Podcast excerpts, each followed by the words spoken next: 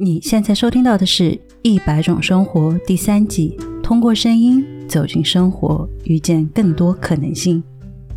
收听提示：本期话题部分内容包含性相关讨论，请成年人注意在场收听环境，保护未成年人身心健康。从你我开始。本期节目由成年人世界的一点甜女性情趣品牌大人堂赞助播出。不知道多少听友呀，在小时候读完童话故事，公主和王子在一起大团圆后，会好奇他们接下来的生活故事。童话故事结束后，大家还是要继续过一天又一天的日常生活。无论是戏剧故事，还是纪实的真实内容，创作者们呀，都会遇到这样的问题：真正的家庭生活究竟是什么？家人之间的爱与性，这是每个家庭都存在，但是却被大众所忽视的主题。这也是我近年来一直想挑战的播客内容。这一期真的很感谢大人堂，可以借由他们的产品来说一说家人之间的性爱、夫妻之间的爱与欲。根据杜蕾斯公司的调查呀，每周夫妻性爱的次数会伴随着结婚年数呈现出断崖式的下跌。从国家的对比角度来看呢，夫妻性爱次数最少的国家几乎每一年都是日本。反观美国，则时不时会看见由于丈夫不履行床上责任而被妻子告上法庭的新闻。在传统的儒家文化的影响下，东方社会往往会避而不谈性。八零九零后成长过程中仅有的生理知识课，几乎都是在嬉笑中一带而过。这种性教育的缺失，让任何人都很难直视性爱。男性的生理需求往往被调侃，而女性的生理需求则是被忽视，甚至被污名化。生活高压下，性欲普遍也被压抑着。面对年轻人闻得到的荷尔蒙，掩盖不住的性欲，或许作为中年人的我们，能够做到的不仅仅是默默的嫉妒，或者是暗暗的叹息。嗨。让我告诉你一下关于大人堂的情况吧。让我们一起停止叹息和嫉妒。大人堂这个品牌呢，它希望大人们能够放下尴尬，勇敢的去探索健康而愉快的生活体验。比如，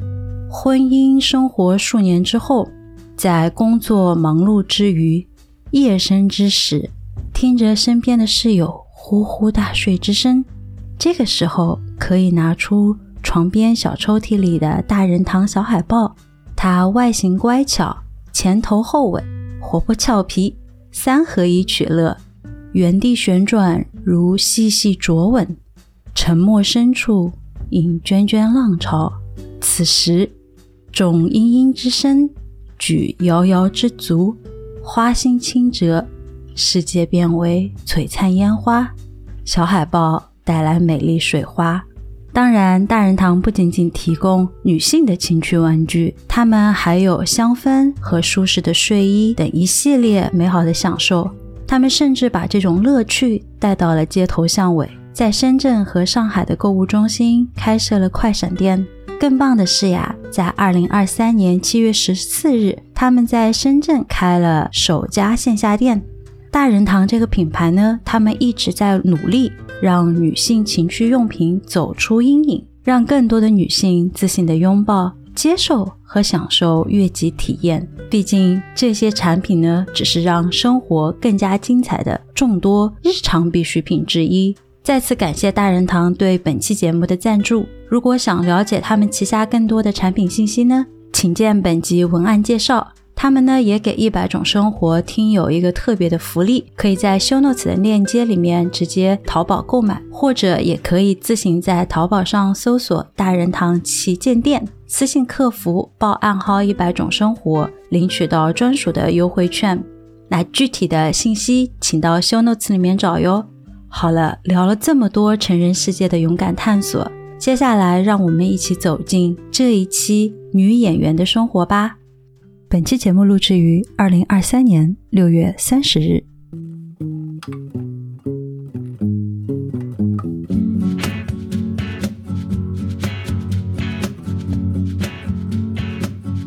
大家好，欢迎收听《一百种生活，遇见生命的不同可能性》，我是思佳。这一期的一百种生活呢，如标题所见，我们想要采访的呢是目前生活在伦敦，然后从事演员的嘉宾的生活。在开启我们具体的聊天内容之前呢，我们先让我们的嘉宾来为听众朋友们打一个招呼吧。Hello，大家好，我是伊萨，我现在住在伦敦，是刚出道的演员。我这里啊，先为听众朋友们介绍一下呀，我们是怎么认识的呢？就说起来就很神奇的一个经历了，因为我一开始我记得是有一天工作日的早上，然后我打开微信，突然发现呢，就是我们泸州越南河粉那一期的嘉宾嘟嘟给我发了一个微信，说他有一个认识的朋友现在生活在伦敦，他帮我联系了一下，因为他觉得整个伊萨的生活是特别特别有趣的。我说哇塞，这种事情其他的嘉宾啊，我为什么要在这里说呢？就是我录了这么多期了，如果其他嘉宾也在听的话，可以同样的事情干起来。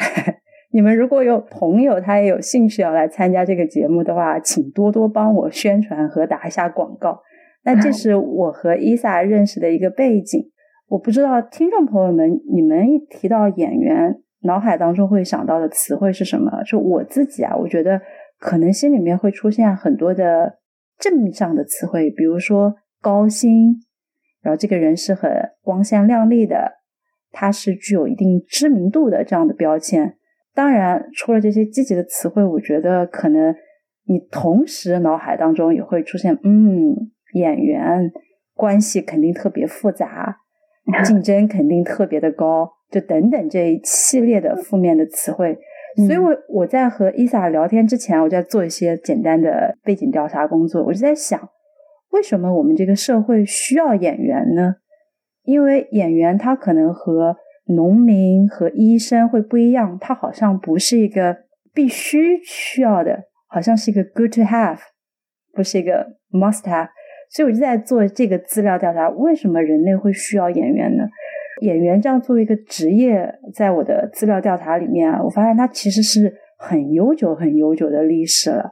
对，它是和整个社会文化娱乐的发展息息相关的。在我的这个调查里面，伊萨，如果我说的不对，你可以帮我补充一下。我在做这个演员的历史调查的时候，它其实可以追溯到很早的古代，比如说像在古希腊或者是古罗马时期。就会在剧院里面看到各种各样的演员，他们扮演各种的角色，向观众展示当时所创作的戏剧。所以我觉得那个时候就已经开始，古代的这些演员就开始在一些培训的机构呀、学校开始做一些训练。慢慢的，从古代的希腊和古罗马时期到了中世纪，这个角色演员就开始在像西方的话，它其实和宗教就开始有搭上关系了。比如说扮演圣经的故事，让整个圣经它的流传性更加的高，所以会有一些，比如说中世纪的神秘剧啊，或者是中世纪的喜剧。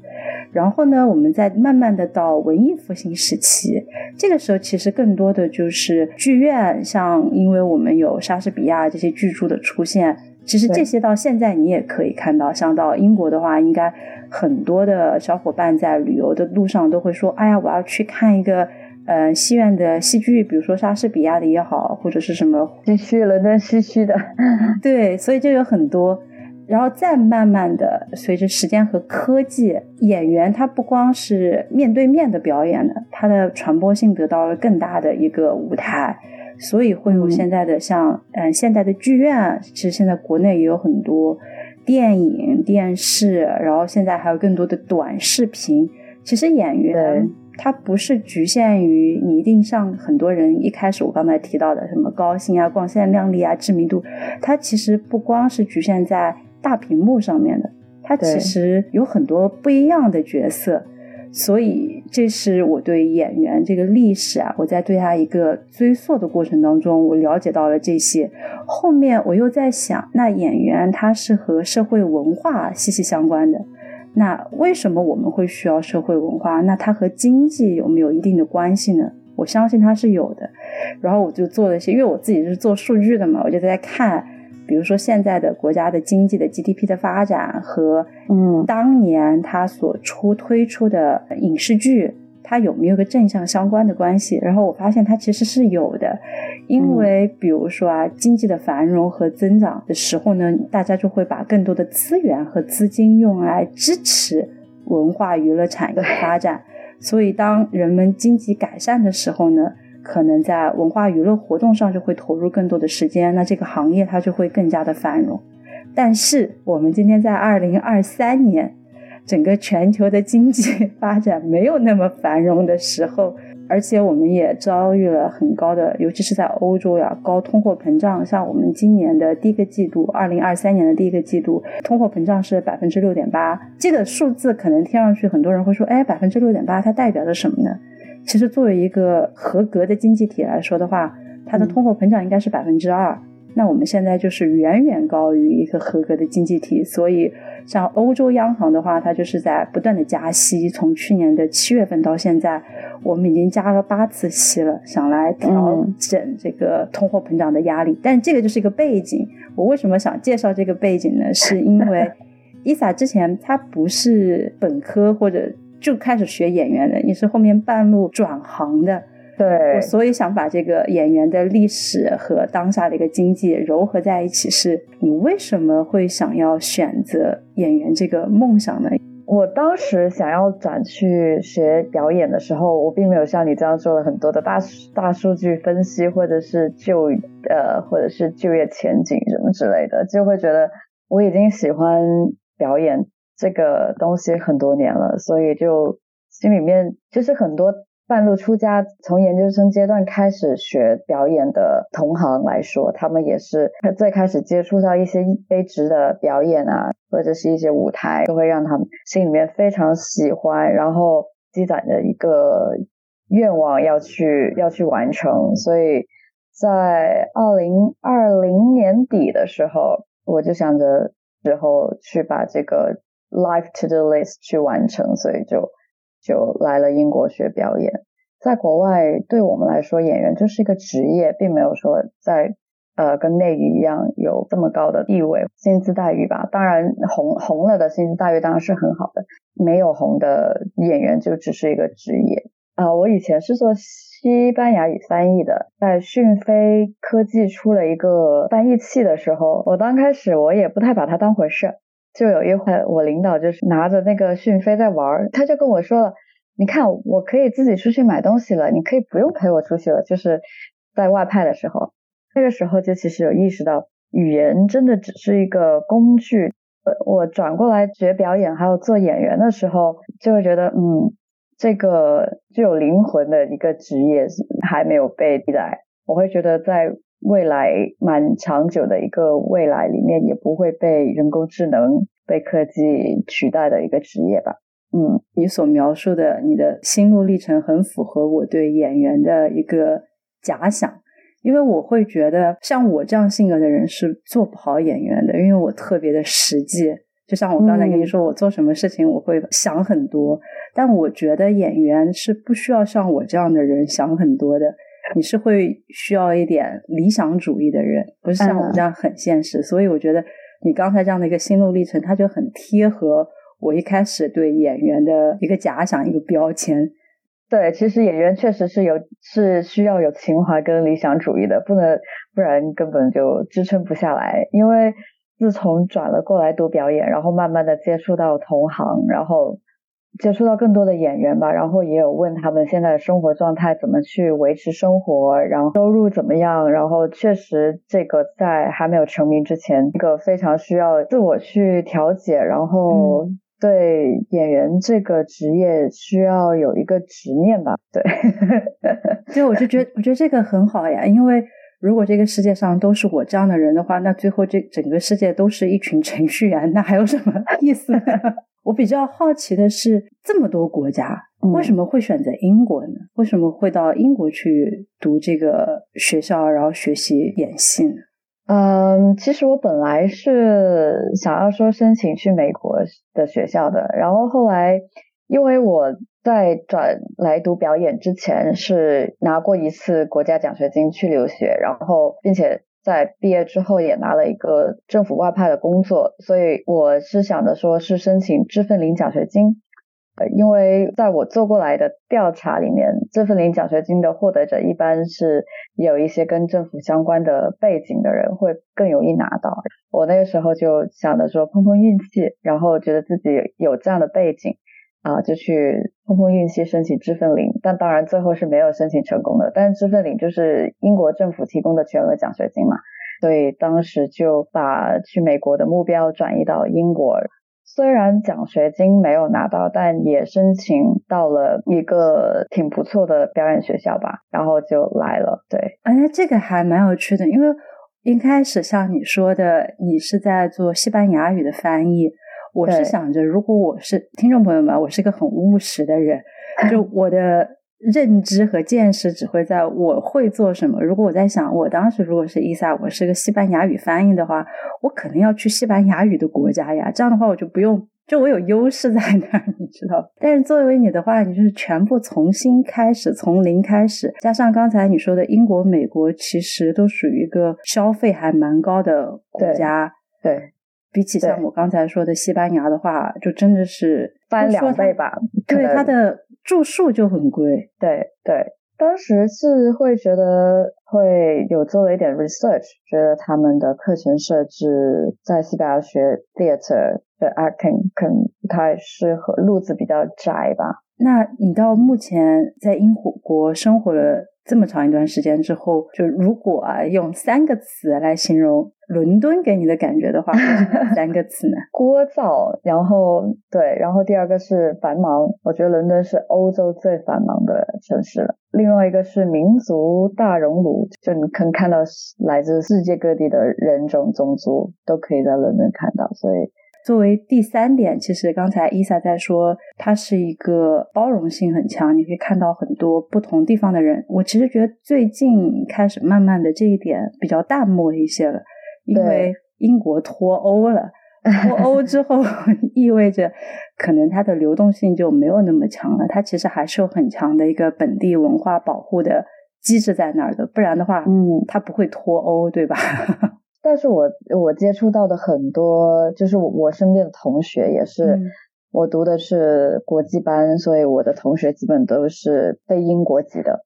所有的同学都想尽办法想要留下留在伦敦，所以嗯，即使他脱欧了，就是想留下来的人还是想尽办法想要留下来，对对对。那我们聊回这个演员学校呀，我其实当时有做调查，我对演员，尤其是对整个欧洲的什么戏剧学校，不做这个调查的时候，我根本就不知道伦敦还有一个这么出名的学校。你看，这就是我的见识的局限性。可以为听众朋友们大概介绍一下这个 East Fifteen Acting School，它到底是一个什么样的学校吗？这里估计你可能不好说，我先来说。我从维基百科里面查到的这个是好像英国排名第一的演员的，就培训演员的一个学校。呃，对对，维基百科是这样讲。就你你所知，他有一些，比如说你觉得听众朋友们会知道的什么演员吗？就是你说出来，他说啊，原来这也是你校友。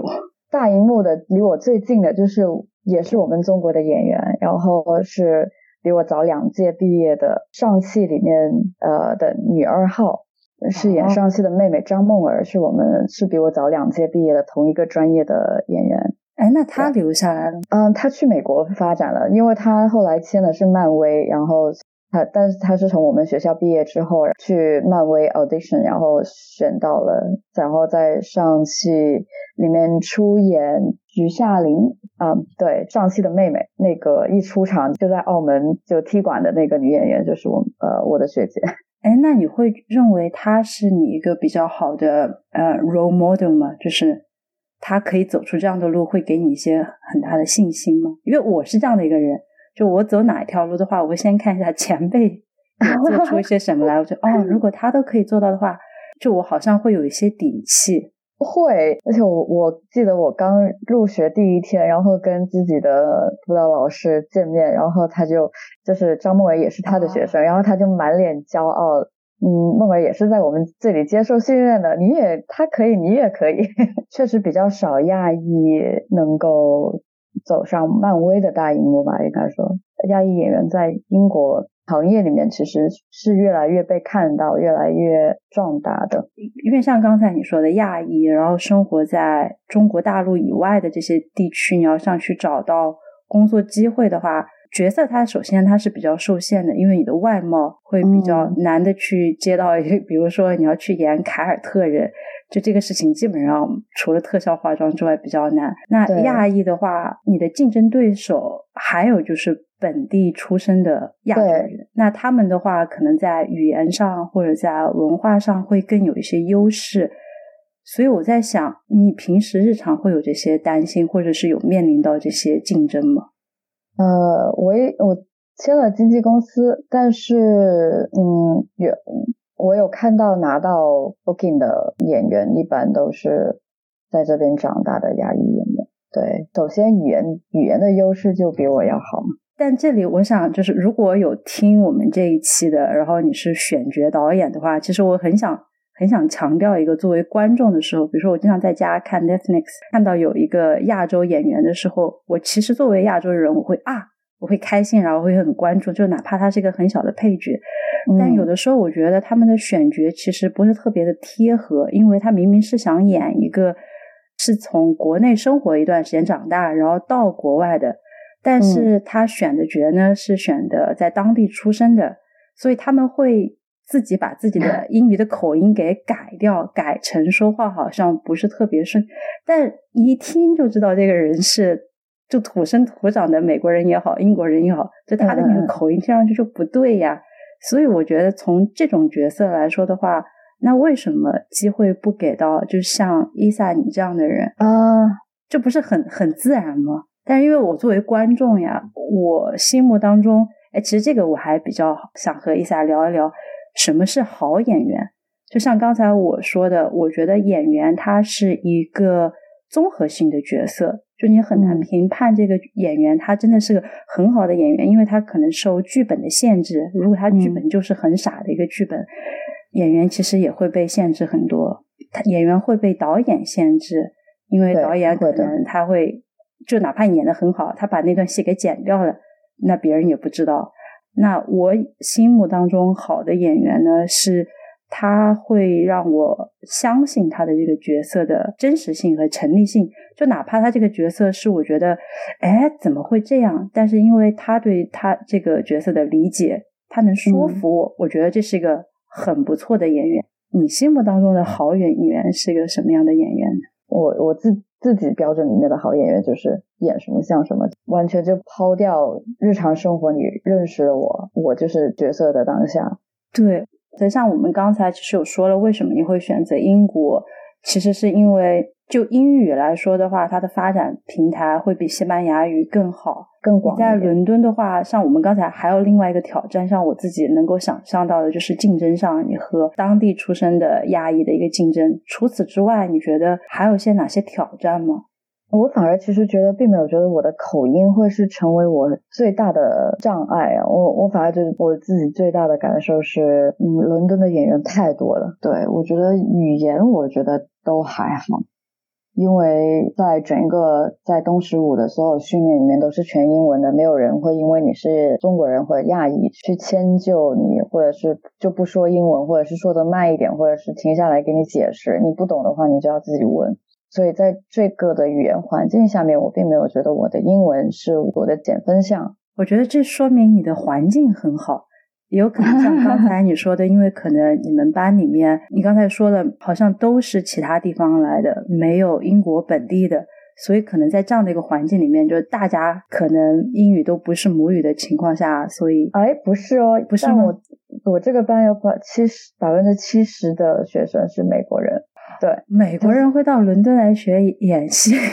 对对对对对。对啊，他们的压力也很大，也要把美式口音给去掉。如果对，其实美国人改英式口音更难改，对他们很难，我觉得。对，像刚刚才我说这个，要跟听众朋友们也要解释一下，因为像我在看 Netflix 的时候，我经常会抱怨的两个事情，一个是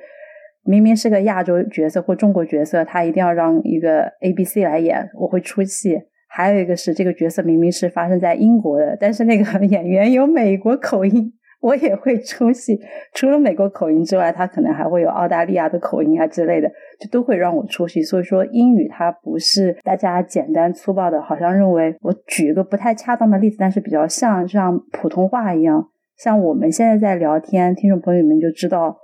我和伊萨都不是北方人。那如果我们要去演一个从小生活在比如说黑龙江的人的话，就这个事情在口音上是一个会会让观众很出戏的一个事情。但其实这个也有呃一个信息差的方面，像你说的一个角色，他是从小从中国长大，并且去到国外讲英文的，然后其实 casting 的时候他会写有 Mandarin 口音的人更好。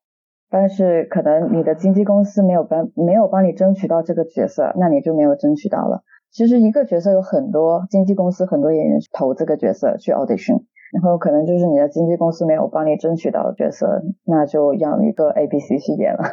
也有也这样的可能性也有。嗯，就我还蛮好奇的，在伦敦他作为演员他是什么选角的？嗯。以前的话，就疫情之前的话，就第一轮就是真人面面试，然后现在可能疫情之后就推动了一个网络视频的这个发展嘛，所以现在很多角色的第一轮都是自己录视频一个 self tape，然后发到选角导演那边，或者是发到你的经纪公司，你的经纪公司帮你发给选角导演，很有趣啊，因为我觉得可能这个和模特比较像，像刚才你说的 commercial 商业上的一些广告。但是模特的话，他会没有那么就我自己外行人来讲，没有那么尴尬，因为你就拍照就行了。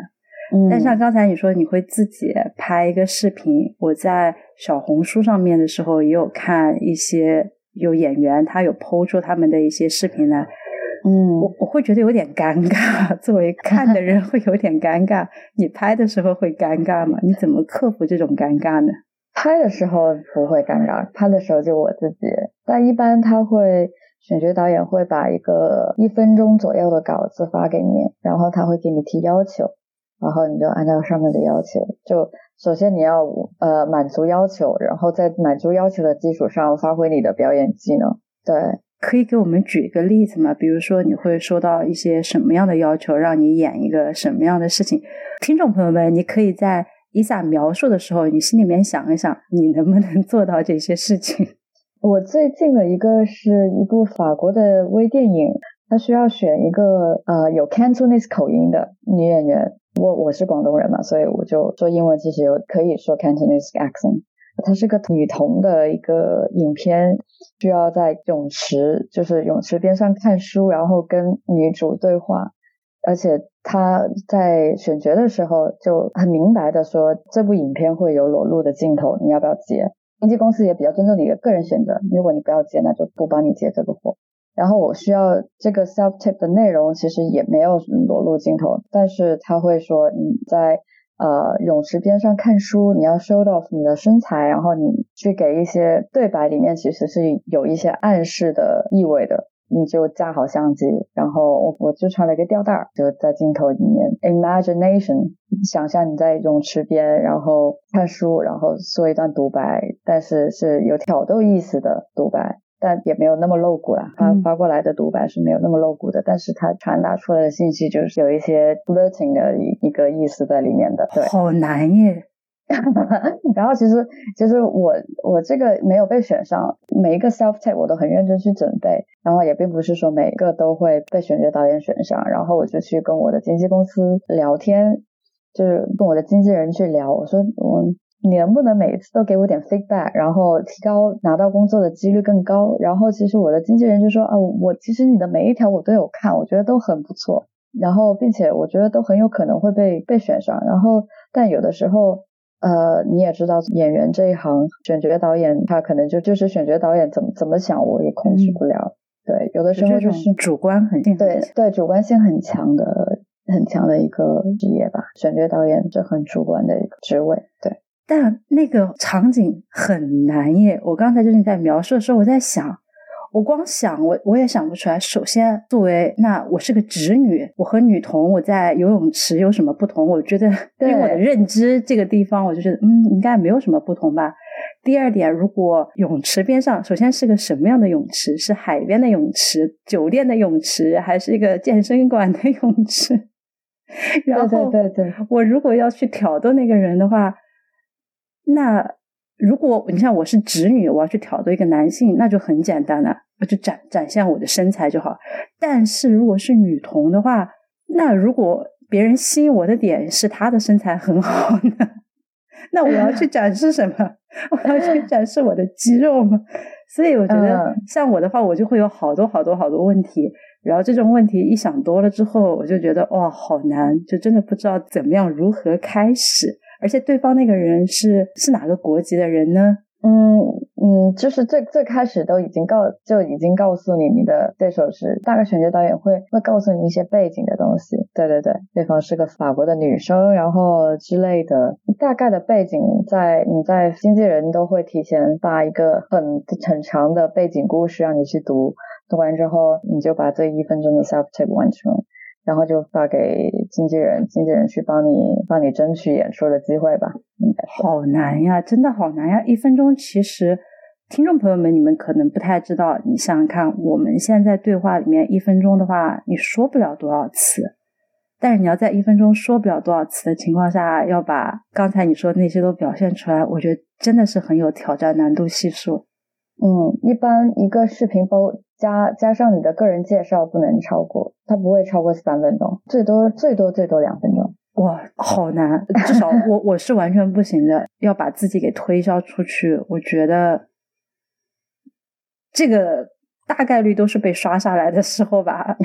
除非那种真的是天选之女，你自带气场，我觉得像我们看简历也不太会，就是不太会这样，我觉得很难。那那你想？你录视频发给经纪人之前，你可以录很多很多次。我非常记得我去考东十五的那两分钟的 piece，我练了一个多月，呃，也不止吧。我提我请了私教一对一，然后当然我经过了一年多的训，就是经过了职业训练之后，我就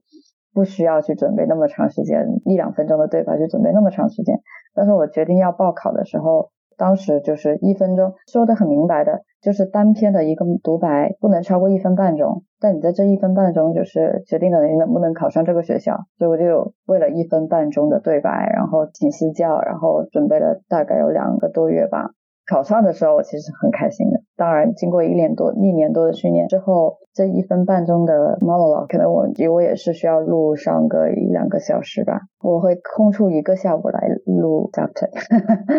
顺着这个话题往下聊的话，我相信你应该收到拒信的时候，比收到 offer 的时候要多很多很多，是吧？对，对的，对的。那怎么样保持自信呢？因为你需要自己相信自己，在接着又一个一个的录。那在收到这么多，我觉得是个人在收到别人拒绝的时候，肯定都会有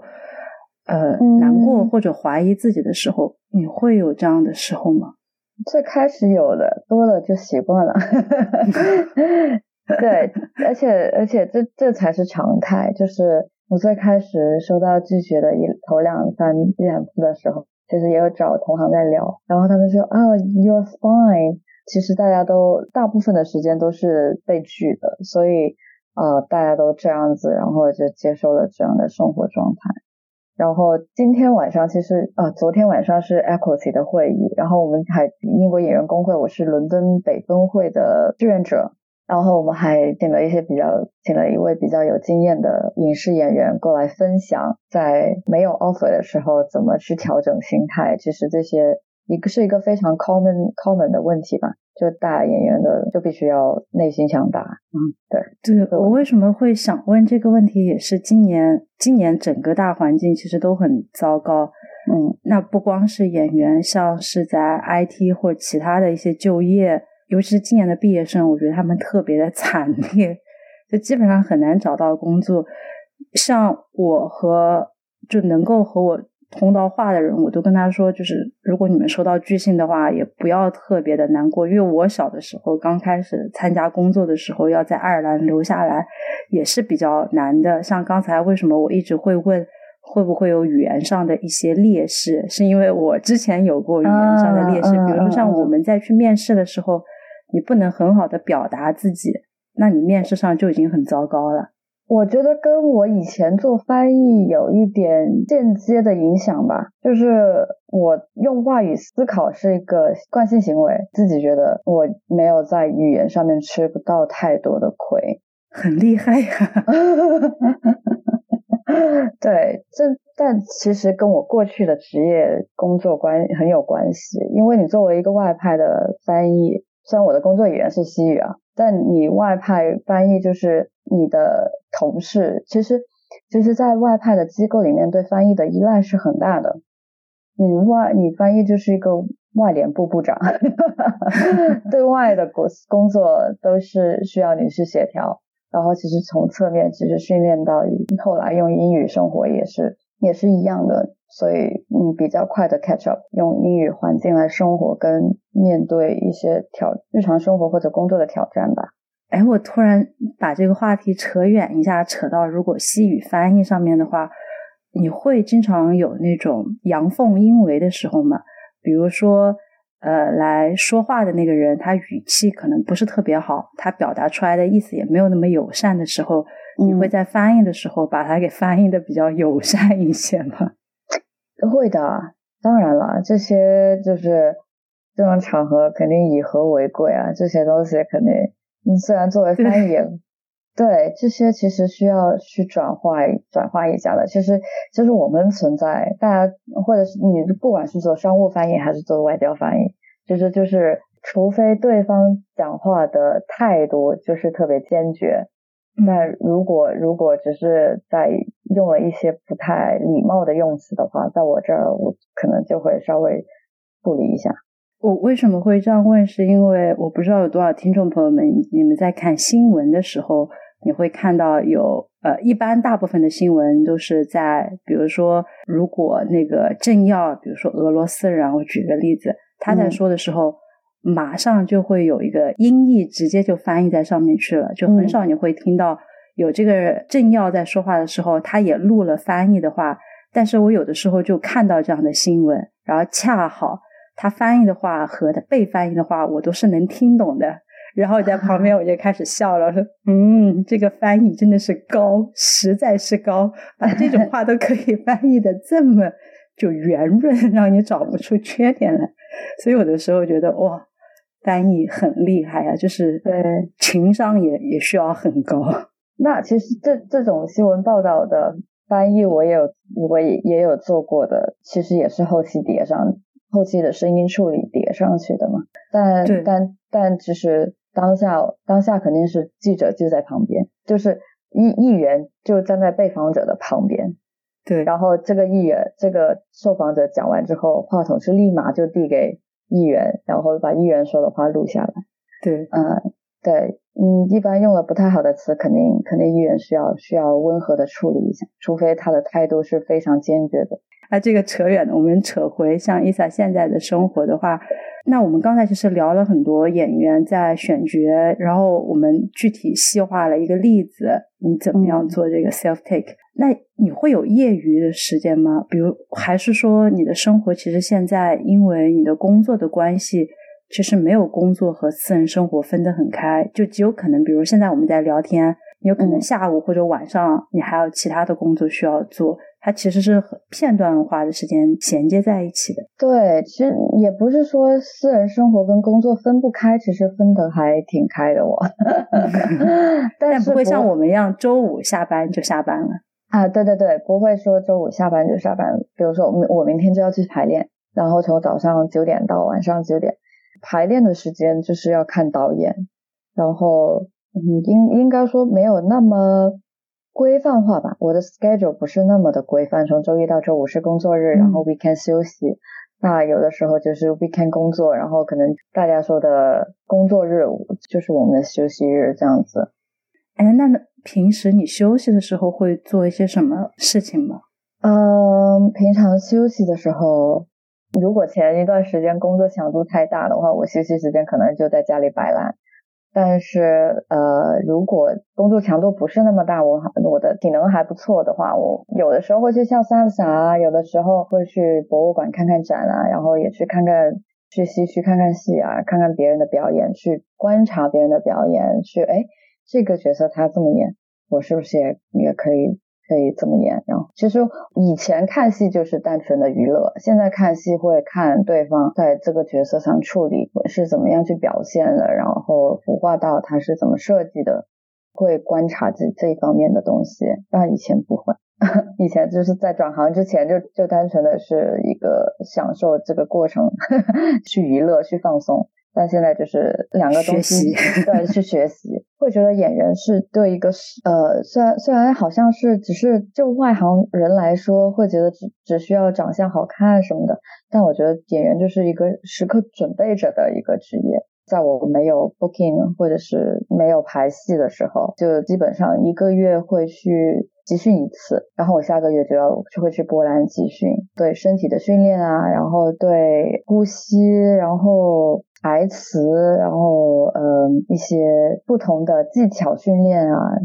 一般一个月我都会集中的训练几天，这样子会保持那个演员的状态吧。无论是演 acting 还是语言或者是翻译，或者我觉得任何一个职业吧，你久不训练了，你就会往下滑。我很认同你刚才说的一个点，就是演员他是不是一定要长得很漂亮？不，我不认为。我觉得有的时候可能太漂亮的人，他在演戏上面局限性会特别的高，因为他可能放不开啊，有演有偶像包袱。对，除了这个之外，有可能他特别的美，所以他接的戏也会比较局限，因为他演不了特别多。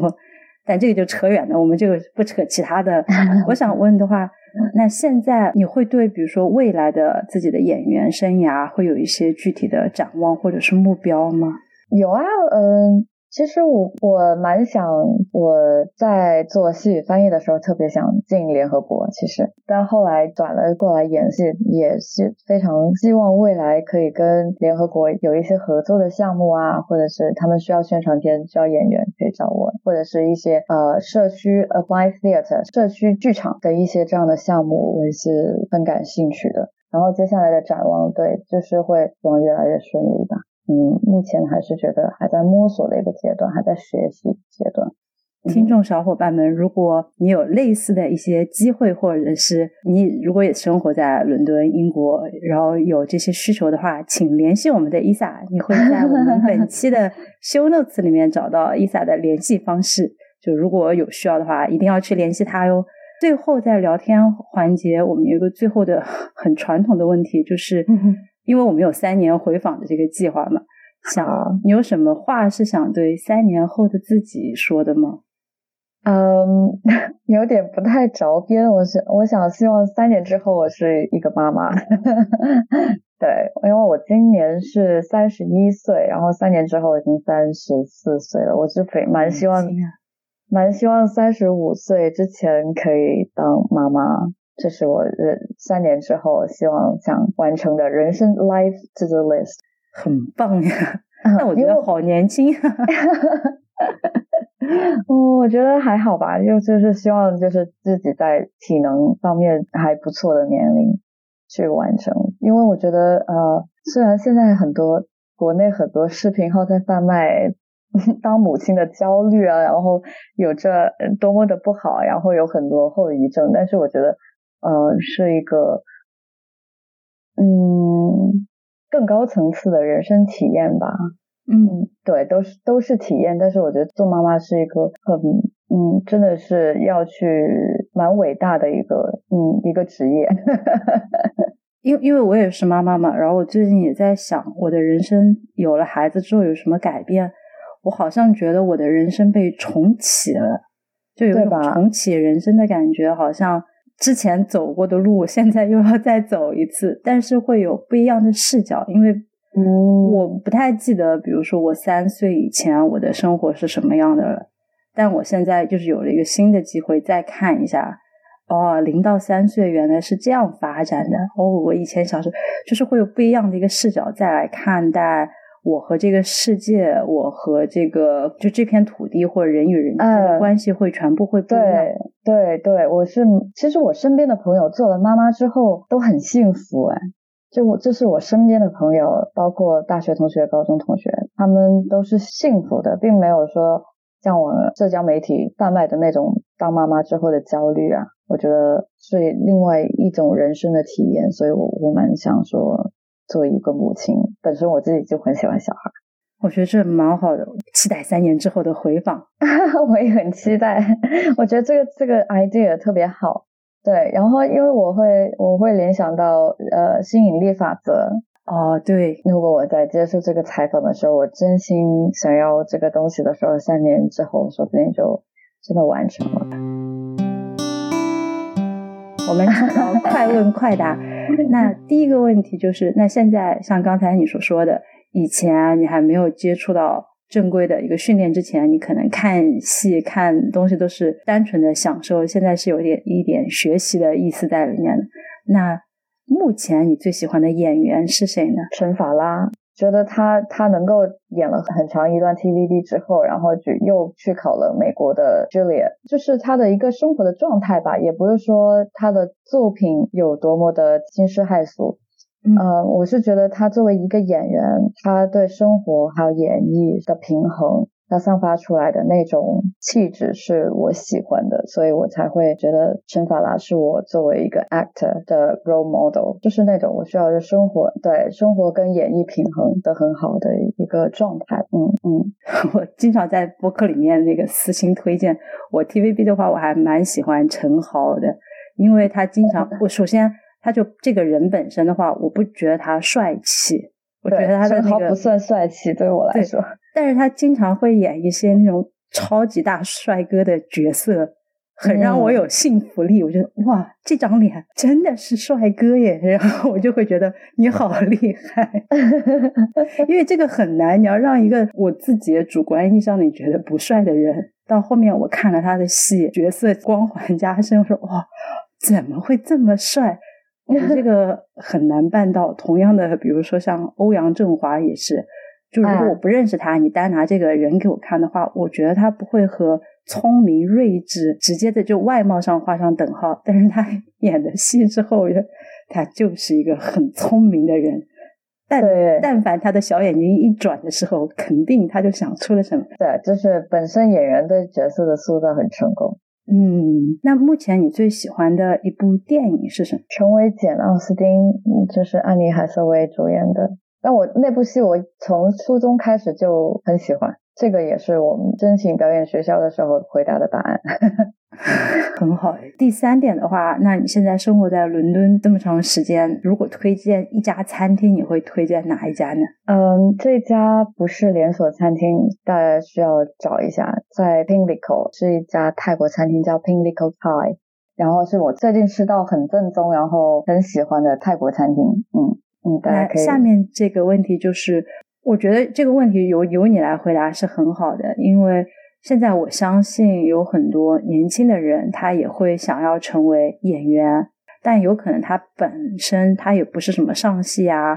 嗯中戏啊之类出身的。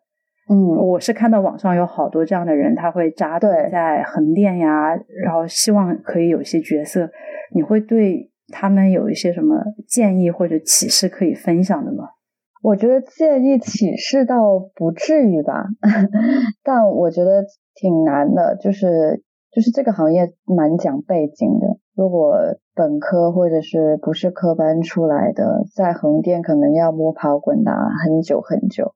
我自己觉得就是需要一个很强大的内心去对抗孤独或者是穷 窘迫，还有可能一些规则上的对规则压力。嗯，对的，我没有去过横店拍戏，所以，但我能想象在横店应该也是也很辛苦的。国外的话，它就相对公平一些。其实，如果做灵演，它有专门的灵演公司，其实我自己也签了一个灵演灵演的公司，因为这做演员确实是一个不很不稳定的职业，你就是要眼观四方，哪里哪里可以工作，哪里有机会就只要去。那到最后这个问题了，你会希望我们一百种生活采访到什么样的一个生活状态？你是对他们的生活很好奇的呢？对什么样的生活好奇？我觉得每个人的生活都很不一样哎，我对每个人的生活都很好奇。那这样也很好呀，这也是你当下的一个状态。对，我会觉得，嗯，做演员就是要多多感受、多体验。我很小的时候，我有去过工厂里面剪线头啦。我本身是东莞人嘛，然后所以我也去体验过工厂里面的生活，去当厂妹。然后大学的时候也有在餐厅里面打工过，然后也有做过工厂里面的业务员。然后最后有一个比较大的转折点，就是公司里面的 office lady，就是朝九晚五的工作我也有做过。然后后来外派的工作也有做过。我有进过手术室，手术室去当翻译，所以我知道医生在手术室里面的工作是怎么样的。后来现在又在体验一个演员的生活，有做过国际志愿者，去非洲的很穷的村庄里面去看那些真的家徒四壁、墙是铁皮的的家庭。然后，因为我确实见过很多人的生活，然后以及我对不同人的生活真的有一种观察者的好奇心，然后。体验者，啊，体验、观察、好奇，所以你要问我有一种人，等有哪一种人生我特别想要去看的话，我我真的就是嗯答不出来，因为我觉得每个人的生活都很不一样，呃，嗯，有国家领导人的生活会不一样，基层的打工仔的生活又很不一样，但是他们都有自己的生活的智慧，还是保持一个比较 humble 的态度去去接受、去观察、去体验。超级棒的回答，你这个是满分回答。对，就会觉得嗯，所有人的生活都很不一样，没有 judgment。那最后的话，就再次谢谢伊萨来做客我们的一百种生活，谢谢你啊，谢谢你的邀请。我希望我没有回答的太糟糕，超级好。